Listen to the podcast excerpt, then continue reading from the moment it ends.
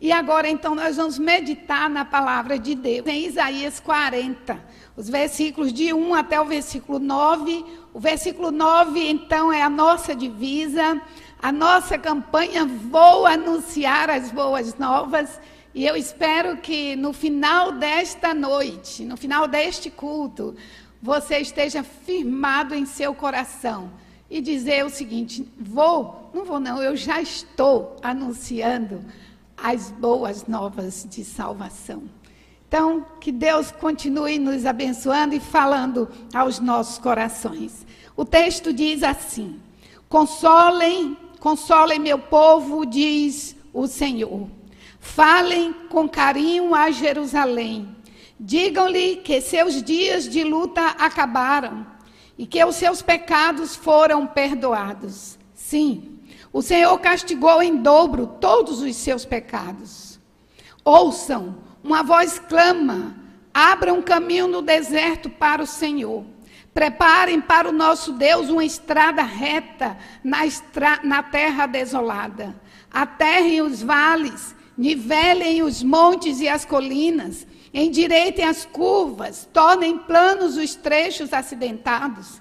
Então a glória do Senhor será revelada e a todos e todos verão, pois o Senhor falou.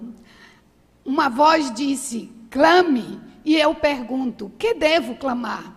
Anuncie que os seres humanos são como capim sua beleza passa depressa, como as flores do campo. O capim seca, as flores murcham, quando o Senhor sopra sobre elas. O mesmo acontece com os seres humanos. O capim seca e as flores murcham, mas a palavra do nosso Deus permanece para sempre. Ó Sião, mensageiro de boas notícias, grite do alto dos montes, grite mais forte, Ó Jerusalém, grite sem medo, diga às cidades de Judá: seu Deus está chegando. Que Deus abençoe essa palavra em nosso coração, em nome de Jesus. Amém. Meus irmãos, a gente vai entender um pouco aqui o que é a palavra. Essa palavra vem para nós. E essa palavra foi uma visão do profeta, do profeta Isaías uma visão até de futuro, porque nessa época ela, Israel ainda não estava sobre o exílio, mas era preparando, era dizendo o que, é que ia acontecer. Israel entrou no exílio babilônico e então essa palavra já estava em seu coração. Hoje nós vivemos o mesmo tempo. Aqui era um tempo de angústia que o povo ia viver. E hoje nós estamos vivendo esse tempo um tempo de caos, um tempo de aflição. Uma pandemia agrega muitas situações desastrosas a uma sociedade. Questão da saúde, economia, instabilidade política, violência, intolerância na família. Quantas famílias se separaram por causa da, da, da questão da reclusão, da, da pandemia? Quanta falta de, de carinho, quanta falta de calma no meio ou dentro da família. A insegurança quanto ao futuro da igreja e dos nossos filhos. É preocupante a gente ver que hoje a gente olha para trás e vê algumas igrejas que ainda não conseguiram abrir os seus santuários. Irmãos, algumas igrejas vão precisar de revitalização por conta da pandemia. O desespero, o medo, o esfriamento dos crentes em tempos como este, então Deus conclama a sua igreja.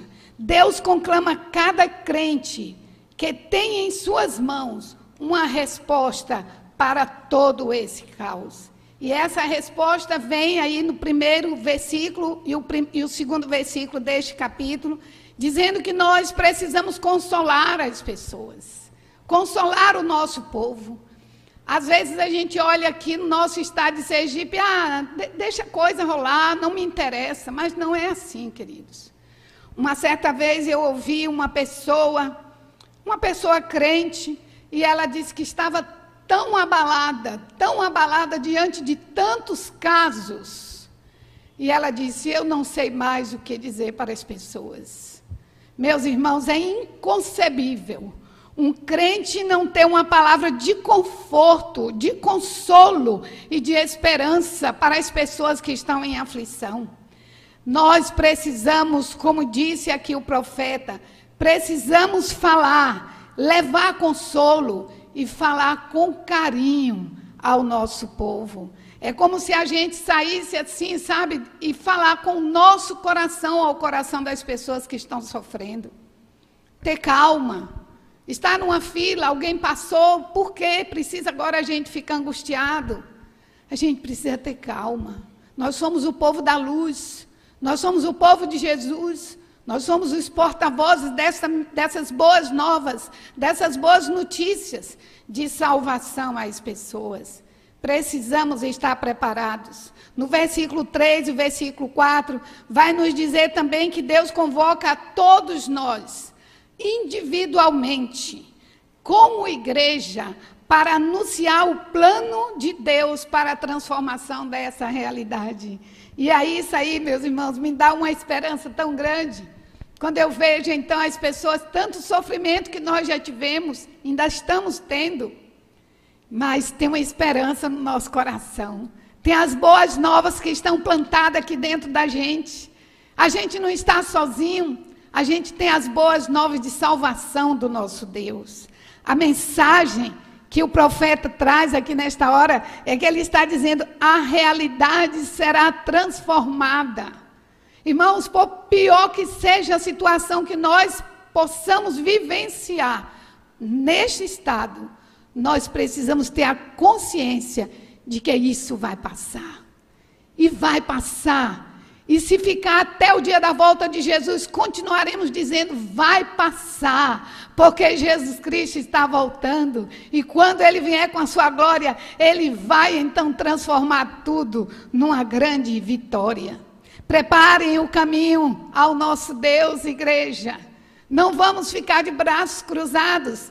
Temos que respeitar tantas restrições, temos sim, mas também nós temos chance de fazer tantas outras coisas. Irmãos, nessa pandemia, o ano passado, Deus colocou no meu coração, vai e faz um grupo e chama os seus irmãos que não são crentes, seus sobrinhos, e você precisa anunciar as boas novas para eles. E quero dizer a vocês, que coisa linda de Deus eu ter obedecido isso, irmãos. Começamos o ano passado, por volta do mês de abril, e aí eu mandei um recadinho para meus irmãos, todos toparam. E a gente começou a encontrar uma vez por semana pelo, pelo, pela plataforma do Zoom. Ali eu encontro com eles e a gente então vai conversando, a gente ora, a gente vai falando sobre Deus. Irmãos, teve dias, sabe, quando você sente a presença santa de Deus naquela reunião virtual, que parecia assim, sabe, é muito real. Deus ali presente. E que coisa linda, irmãos. E aí o que é que aconteceu?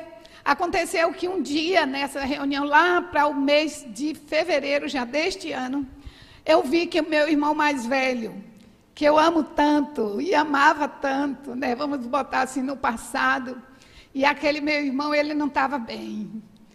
E aí, irmãos, não deu. Realmente ele teve a Covid. E ele foi internado, e ele foi entubado, e não resistiu. Mas, irmãos, eu me lembrei daquele dia, daquele não, foram as três vezes que a gente sentiu assim o Espírito Santo trabalhando em cada coração. Parecia que a gente estava assim, fervendo por dentro. E aí eu me lembrei disso. E então a esposa dele, a mulher dele, foi lá, ela crente da Assembleia de Deus, foi lá então na UTI, falou com ele e disse para ele: se você entende o que eu estou te falando, ele estava em coma. Se você entende o que eu estou te falando sobre Jesus, dá um sinal, pisca o olho. Sabe o que foi que aconteceu? Ele piscou o olho e a lágrima correu. E eu tenho esperança. Eu tenho certeza que Deus me mandou fazer aquilo ali, irmãos, para que aquele meu irmão ouvisse a mensagem do Evangelho bem de perto. Glória a Deus. E eu continuo, continuo que eu tenho outros também. E é isso, irmãos, a gente, por pior que seja a situação, a gente tem a mensagem de boas novas e a gente precisa compartilhar.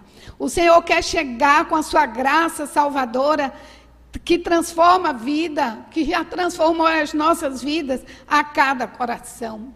Por isso que a palavra do Senhor, a palavra aqui do profeta diz: prepare o seu coração e prepare também o coração de outros, porque o dia da redenção chegará. Mas nós também somos chamados por Deus para anunciarmos a glória de Deus em contraponto à nossa fraqueza e à nossa finitude. A palavra diz que Deus é grande, que Deus é todo-poderoso, que o nosso Deus é um Deus de poder, um Deus de maravilha, um Deus de glória, e que nós somos o que? Apenas seres humanos, finitos, fracos, que somos como um capim, que basta um vento e ele então murcha. Assim é a nossa vida. Assim somos nós. Se hoje a gente não tivesse ar, se a gente não pudesse respirar, hoje a gente não estaria aqui. Assim é a nossa vida. O pecado nos aniquilou e só o poder e o amor de Deus para nos trazer esperança para o novo lar, o lar celestial com Cristo. A glória de Deus será revelada e a volta de Cristo não tem como a gente negar. Cada vez mais ela é real, pois os atributos de Deus serão expostos diante de toda a humanidade.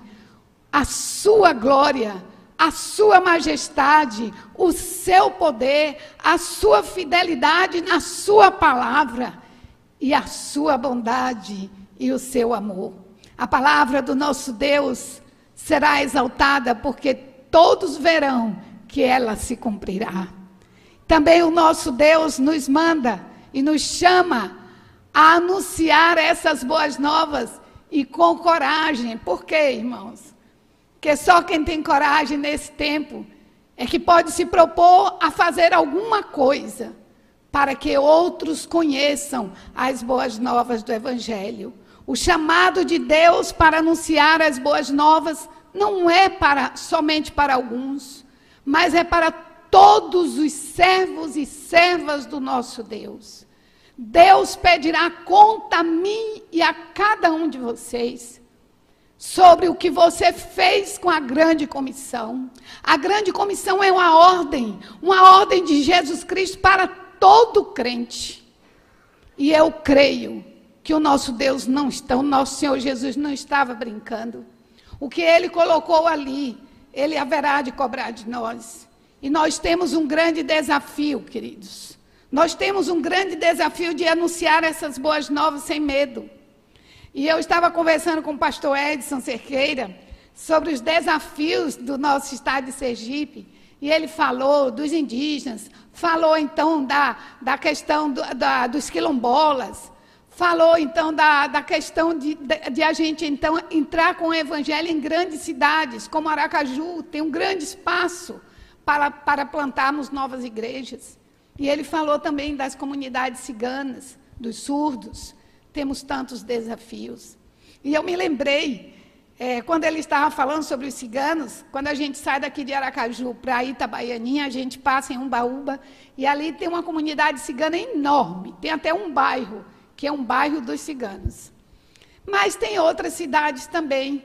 Está dentro da gente, está ali conosco em solo sergipano.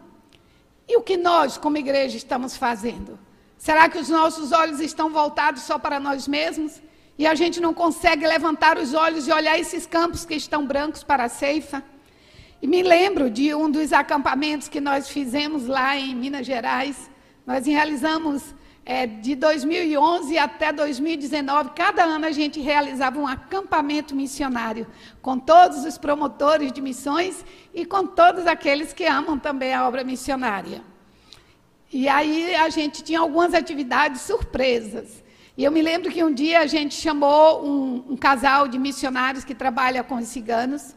E o pessoal, antes deles chegarem, antes do, dos acampantes chegarem, eles chegaram lá no, no sítio né? A gente tinha combinado e eles então arrumaram a tenda de cigano ali, tudo igualzinho. e eles se vestiram também, porque eles sempre se vestem assim. E aí então o povo começou a chegar e veio, vieram me perguntar. Tinha pastores, tinha líderes, tinha promotores.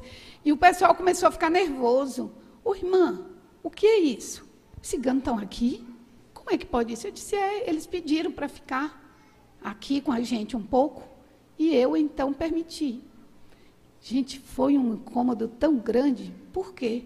Porque parece que a gente fica com receio. Por isso que é o chamado de Deus para a gente, então, pregar sem medo. E aí eles passaram, claro, passaram o acampamento todo. No final do acampamento, aí a gente chama para revelar quem são. Não são ciganos, são os missionários que trabalham com os ciganos. E foi lindo, foi lindo, porque houve um despertamento missionário gigante. Os irmãos choravam e viram quanto eles não estavam preparados para olhar para aquela gente e então levar a mensagem do Evangelho. O nosso Senhor Jesus Cristo está voltando e nós, igreja, precisamos levantar os nossos olhos para proclamar essa mensagem. O soberano transformará essa realidade toda que nós estamos vivenciando em uma salvação eterna que a todos aqueles que se entregarem a Ele estarão com seus nomes escritos no livro da vida. Esse é o nosso Deus.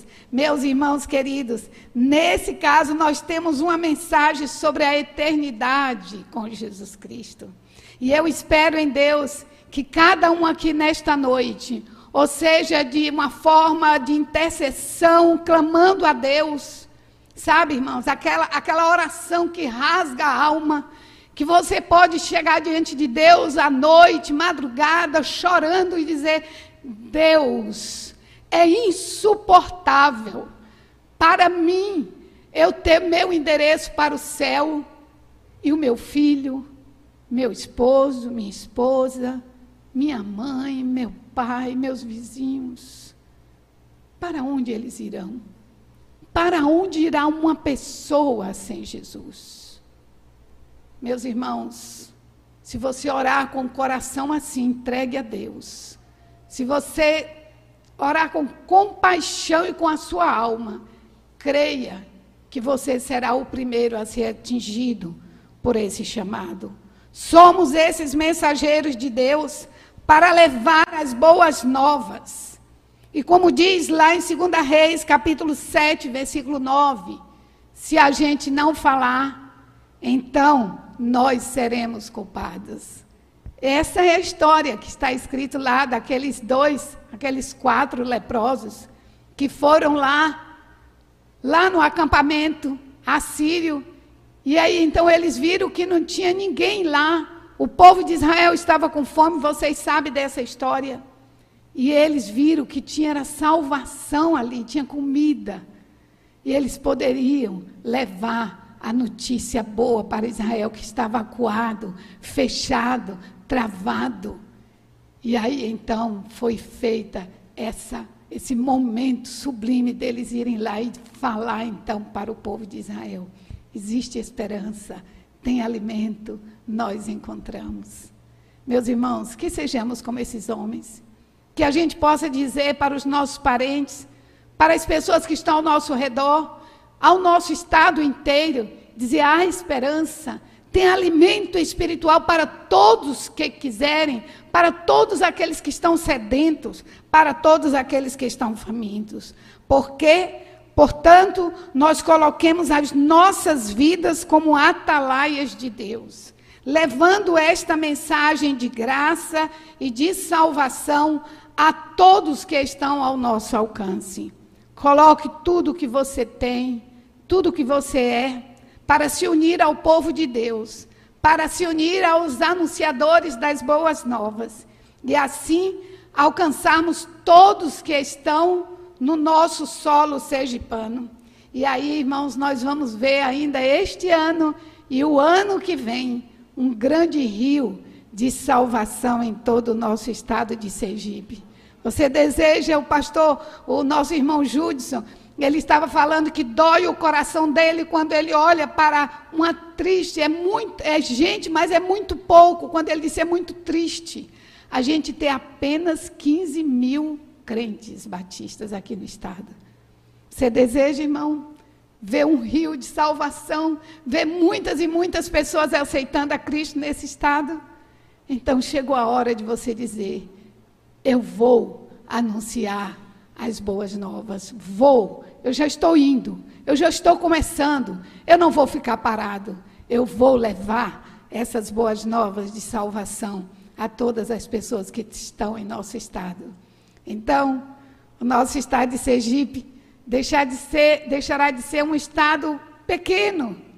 Em termos de crentes, vai crescer, as igrejas vão encher, nós teremos um novo tempo, nós teremos um, um tempo de avivamento, porque isso é prova de avivamento quando a igreja começa a sair e ir para fora. Isso lá na nossa igreja, nós temos orado e clamado a Deus, Senhor, põe a igreja para fora, Senhor. Põe a igreja para andar. Põe a igreja, Senhor, lá para fora para levar a tua mensagem de boa nova. Então, queridos, é isso que o Senhor Jesus quer nos falar nesta noite. Você está pronto?